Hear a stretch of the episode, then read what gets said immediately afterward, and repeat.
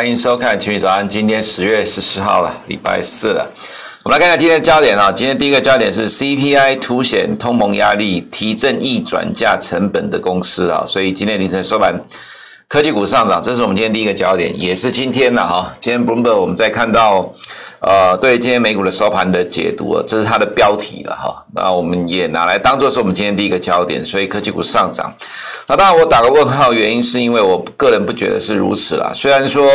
我们在这个节目之中，呃，之前有秀过几次哈，就是纳斯达克十年公债殖利率的走势。那我们一直认为了哈，其实如果说从历史的角度来看，其实在美国的这个过去二十年里面哈，经常出现。殖率上涨的过程当中，美国科技股还是持续上涨的情况了哈，所以呃，基本上其实呃，美国十年公债殖利率的长期走势跟纳斯达走势相比较起来，其实不太有明确的负相关的一个状况。今年以来倒是出现了几次情况，在今年的二月跟四月，还有近期的情况，我想可能主要原因还是因为哈科技股涨幅比较大了哈，所以。当市场的利率，呃，尤其是呃，Fed 的基金利率还在零到零点二 percent，那市场利率很快速的从低档往上走的过程当中，但是因为短期来讲高估值，就对于市场第一个自然认为说了哈，呃，这个利率上涨不利于高估值的产业，那其实是因为呃整个市场的估值偏高的关系。但是其实哈，以今天这个状况来看，我们倒认为说了，应该是十年公债殖利率连续两天的下跌，而且跌幅也不算太小了哈。它连续两天十年公债殖利率下跌，所以就让科技股有了反弹的契机。因为这一波呃科技股跌幅比较重，它也的确是因为债券殖率的大涨所造成的结果。那债券殖率大涨所造成结果，当然就反映通货膨胀的压力跟这个隐忧嘛哈。那这个呃通货膨胀所反映的逻辑就是，呃一旦这样上升，市场利率上。升的话呢，呃，会带动这些高估值的科技股，呃，往下修正，啊，所以其实哈，对于科技股来看呢，哈，每个时间，或者是说不同时间都有不同同的理由会去反应，或者说同样的理由在不同的时间也会有不同的反应，所以哈，其实对于科技股来看，这一波的下跌，它其实是因为通膨胀压力的带动了市场殖率上升，那所以呢，殖利率连续两天的下跌呢，自然有利于科技股的反弹，我们比较倾向呃是这样的一个解读，而不是说哈。看涨说涨，看跌说跌。基本上第一点，它这样的一个结果就是看涨说涨，看跌说跌了哈。涨了就找理由来解读了哈。那实际上没有错啦。长期来讲的话，其实就是我们常说的哈。呃，在美国殖利率甚至三到五个 percent 这样往上走的过程当中，呃，其实科技股都还是涨的。在历史上来讲，科技股其实不会受到殖利率的影响。那你必须了解这一点。只是在这个时期来讲，我们认为短期都还是影响科技股的走势。好，所以虽然是短期的上涨，不过后面。面呢，当然还要面对另外一个问题，就是财报的压力了哈。那么再我们看第二点的部分，FOMC 的会议记录在今天凌晨两点公布了哈。这个是在前一次的呃会议记录里面，这边所提到通膨的升温哈，呃，的确是需要担忧的。如果在十一月四号，因为下一次的 FOMC 是在十一月四号，如果在十一月四号呢宣布呢是。呃，宣布缩减 QE 的话，会是在十一呃今年十一月中，或者是十二月就开始缩减 QE。这个意思是说，这个呃开始启动的时间点还蛮快的哈。十一月初宣布的话，可能十一月中就开始启动，而不会等到明年才开始。这代表现在的呃这些 Fed 的官员应该是有高度一致性的认同了哈。就是接下来如果要启动。缩减 QE 的话，这个进展应该会相当的快速哈。那么再来就是第三点哈，JP Morgan 跟达美航空在昨天都公布了财报。那公布财报呢，呃，JP Morgan 收盘大涨了二点六四个 percent，达美航空收盘呢跌了呃，这里是跌了二点六十 percent，达美航空是跌了五点七六 percent 了哈。那为什么要在？呃，今天去关注到呃这两档股票哈，我们在过去两天呢都有呃修一张图呢，这是 Bloomberg 所做的统计，也就是在过去一个月呢，有二十一家公司在呃提前公布了财报，但这二十一家公司里面公布财报的大部分股票在公布当天都是下跌的。那这个情况呢，其实对于哈即将开始的这个呃美国密集的财报季哈，呃其实揭开了比较不好的序幕。的意思就是说，目前来看，呃可能市场。对于好的财报其实没什么反应哈，等一下在呃 JP Morgan 这个部分我们也会提到哈。那 CNBC 知名知名的主播 Jim Cramer 在昨天晚上 JP Morgan 呃就美股开盘之后 JP Morgan 股价下跌，我看到他也提到说，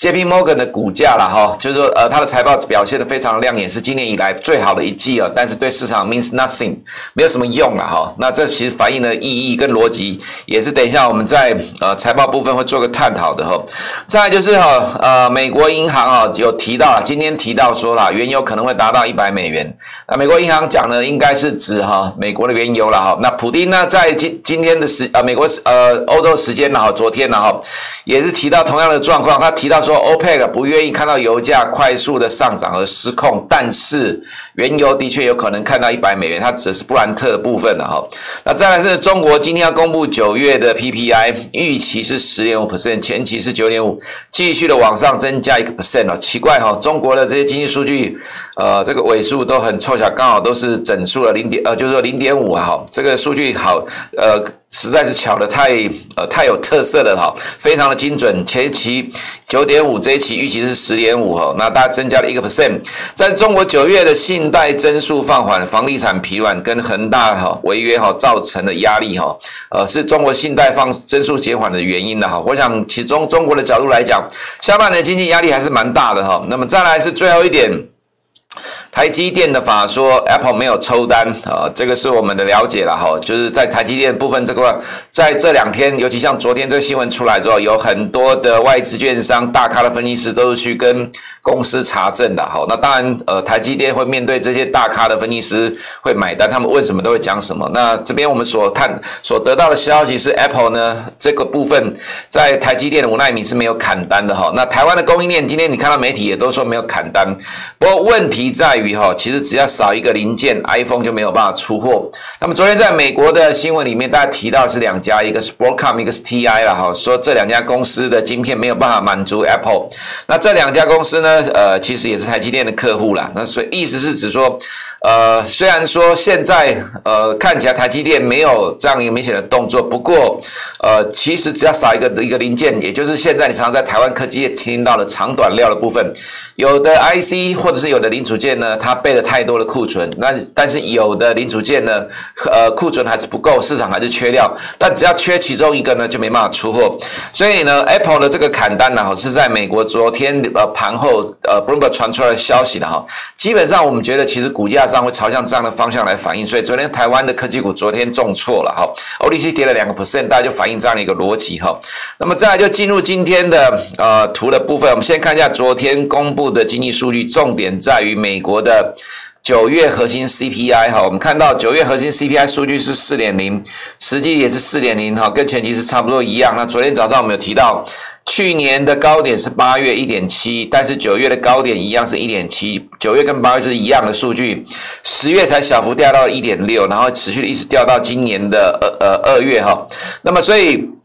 呃昨天晚上公布的九月 CPI 符合市场预期了哈，那这也是。呃，正常的情况。不过我们看到哈，其实市场上，尤其是美国金融市场，它其实反映的逻辑哦，其实就跟哈呃前几天哈在殖利率反应有关了哈，呃也跟殖利率反应差不多一样。刚公布的时候呢，殖利率先跌，呃不，对不起，讲到是上礼拜五的非农就业人口数据哈，就是说在刚公布的时候，殖利率先跌，跌下来之后，到最后收盘又涨上去，在一个盘中一天的时间里面反映了两个逻辑哈。那么在今天的金融市场里面，其实大致上也是反映同样的逻辑。我们认为说，其实这个。预期的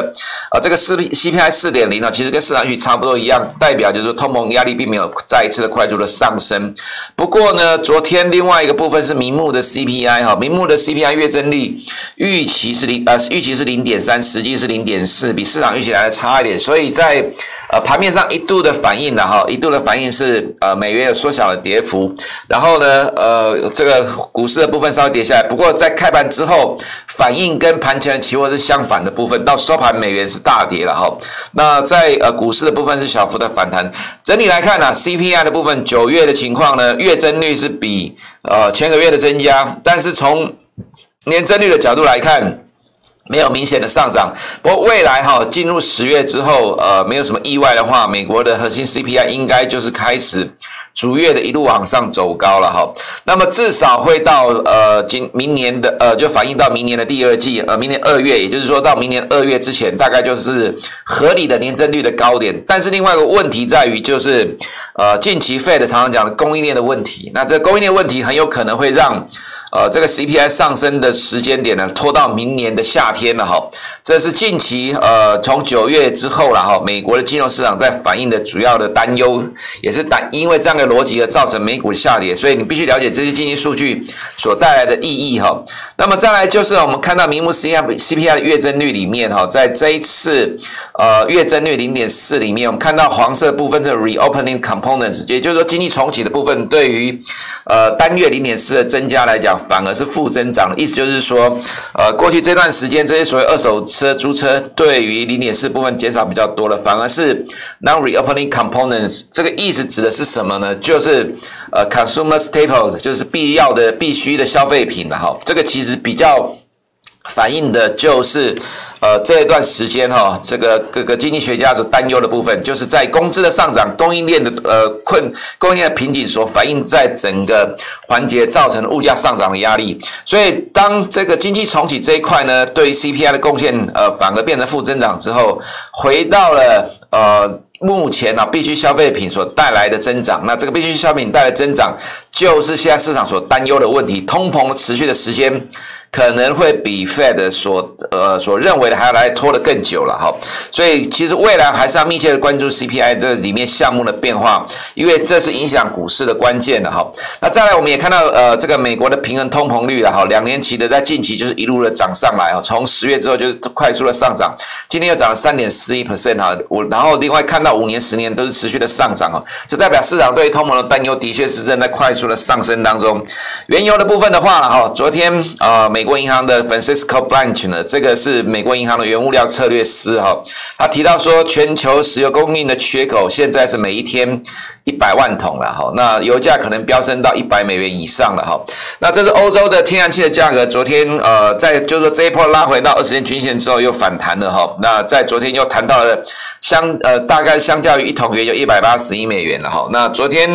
呃美国银行有提到说了哈，天然气的上涨呃电力的供应商转。向石油的话，会带动油价继续上涨，就是反映这样的逻辑。所以原油的问题，也就能源危机还没有过去，还在进行式当中了哈。这个仍然对市场都是压力。那两年期的公债殖率昨天盘中一度大涨了十个 percent，收盘涨了五点九 percent。不过我们看到十年期的公债殖率德国了哈，这个部分呢是下跌了哈，四十五 percent 哦，这里没有修哦，对不对？这是挪威的部分，这是挪威跟英国了哈，挪威跌了三点七 percent，英国跌了五点一 percent 啊。十年期公债殖利率呢，呃。连续两天的下跌，那德国的部分哦，这边没有看到了。德国部分在今天是收盘是跌了四十五 percent，所以也带动了美国的。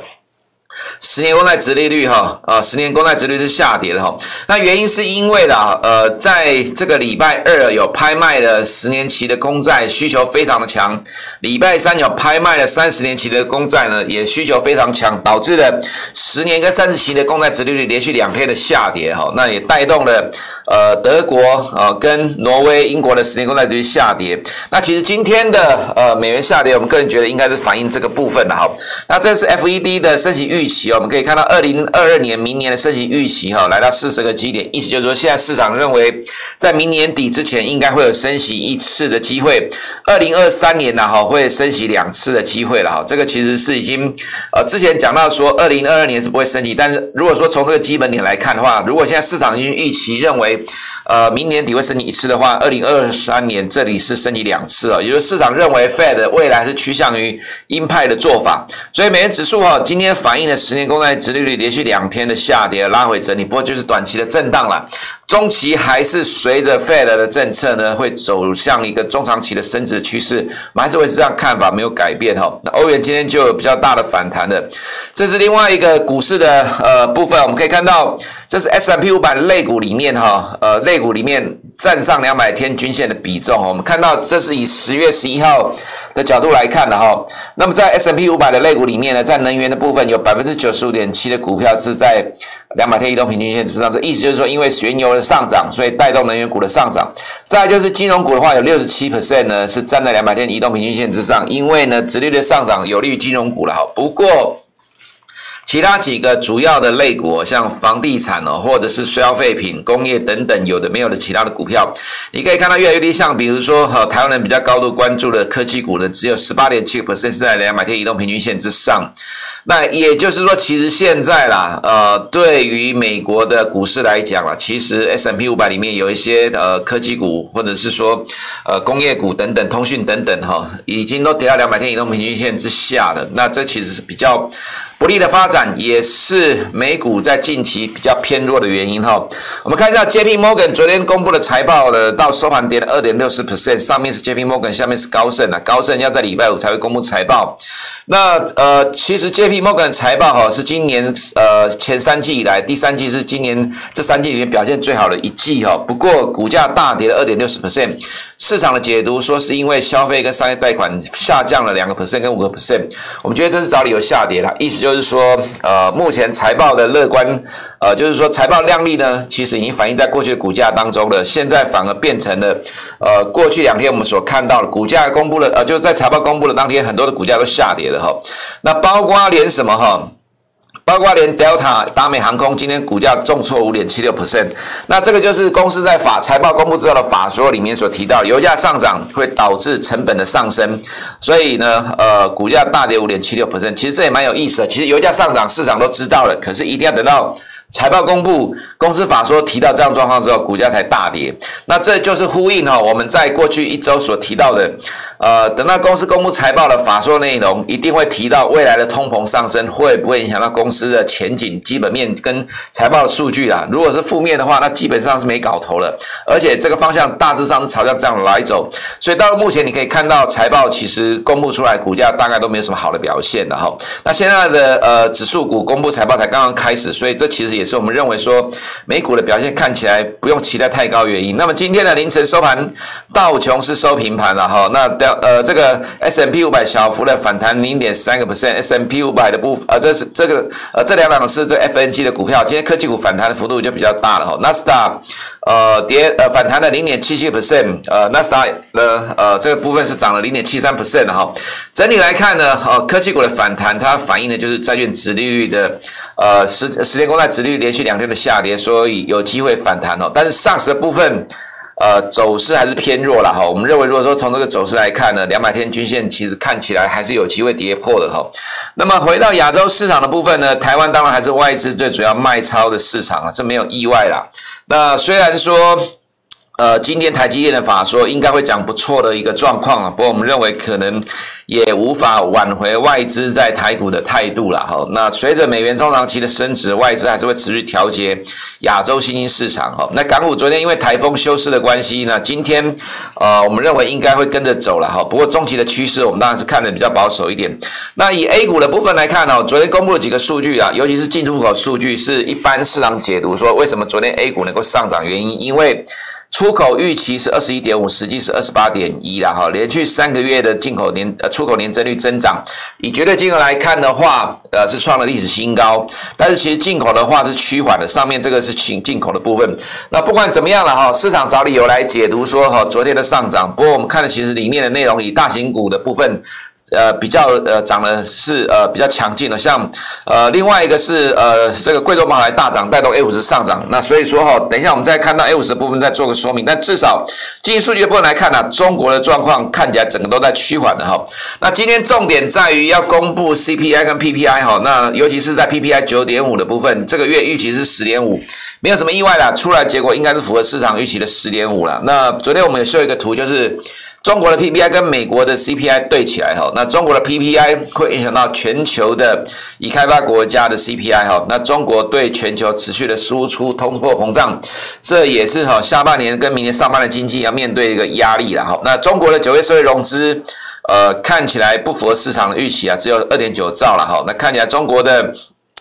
货币供给跟信贷都在正都在减缓的过程当中。那昨天盘面上的话呢，金融股是小跌了哈，但是因为贵州茅台大涨了三点一 percent，所以带动 A 五十涨了一点三二 percent。目前看起来哈，整个 A 股有点呃利空不跌的一个状况。不过个人看法上认为说了哈，其实我们从基本面的角度来看，从政策面角度来讲了哈，我们还是比较持向呃呃持呃持有这个偏中性偏空的看法。那虽然说短线的反弹比较建议用短线的角度去操作会比较安全的哈。加权指数的部分来看的话呢，昨天台股又跌了零点七个 percent 哦，外资昨天才卖超了八十五点三亿。其实八十五点三亿卖的幅度并不大啦，不过其实以指数的收盘来讲是不好看的哈。那这要提防呃，现在的加权指数越来越明显的头部的压力了哈。那其实如果你把时间拉长一点，从去年的三月到现在来看，你就会看知道我在讲什么东西了哈。目前的台股走势的确是越走越不好看，这可能是多头的投呃多方的投资人需要去担忧的部分，需要提高警觉哈。O D C 的话呢，呃，昨天收盘哈跌破了。这个呃，这条是年限两百四十天的年限的哈。那以昨天的收盘来讲了哈，呃，其实市场上某些人比较早之前所提到的这个复合头肩顶的状况，看起来是正在形成当中。其实从昨天的这个走势来看。呃，加上加权指数一样了哈，其实这个暗示着未来可能呃还有比较负面的发展哦。我想可能这投资人也是要高度关注的哈。那今天的重点就在台积电的法说了哈，我们这里还是要强调，就是说，因为呃目前昨天所 check 到状况来看，台积电并没有看到 Apple 在五纳米这个部分有砍单，但是 Apple 只要一个 IC 一个零件缺货的话，它就没有办法出货，所以。呃，iPhone 十三没有办法符合原先预期的，可能第四季要出九千万只，这可可能性是很高的啦，所以造成昨天的呃 ODC 跟家电指数都跌了哈。不过重点在于，今天台积电法说到底能够对未来提出什么样的一个展望？大致上来看呢，哈，第四季的成长应该是呃在五个 percent 以内的哈，或者是顶多就是五到七个 percent 左右，乐观一点的情况。那但是呢，呃，公司应该会对未来几年展望都是很乐观的期待，好，因为现在是十月第四季的，要提出对第四季的展望跟明年的看法。呃，整体来看呢，哈，今年上半年的时候提到说，未来几年复合成长率是十五到二十 percent，但是呢，现在它开始涨价了，所以其实未来的展望一定是复合成长率超过这样的一个数据。只是市场买不买单而已。我们可以看到哈，如果说看 ADR ADR 的话，这边讲涨价呢，涨上来之后，ADR 其实已经跌到了起涨点。那台湾的本尊其实还没有啦，意思是说哈，其实现在股价的下跌，包括连联电也一样，状况好的不得了。可是。呃，欧美股市都在担忧通膨因素而跌，其实台湾也受到拖累。但是台湾面临的问题其实更大，更大指的是说哈，呃，除了通货膨胀压力之外，那目前科技产业啊，从上中下游来看呢，只剩下上游的晶圆代工看起来是 OK 的，连。封装测试这一段哈，最近都开始被调降平等了，你就会知道说，其实现在台股的下跌，它有基本面的压力，也有来自于国际股市的压力，所以可能对投资人，尤其多方的这一块，我们认为还是比较保守一点哈，不要太积极照进。那如果说你没有办法去应对这样的盘势，那你就只能在场面观望了哈。但静待它止跌落底。以上是我们今天群益早上内容，我们明天见。国泰全球智能电动车 ETF。是全球唯一高纯度智能电动车主题的 ETF，聚焦最关键产业巨头，带你参与电动车急速狂飙的致富机会。准备好迎接这一波庞大市场新契机了吗？投资电动车就是要国泰。投资一定有风险，基金投资有赚有赔，申购前应详阅公开说明书。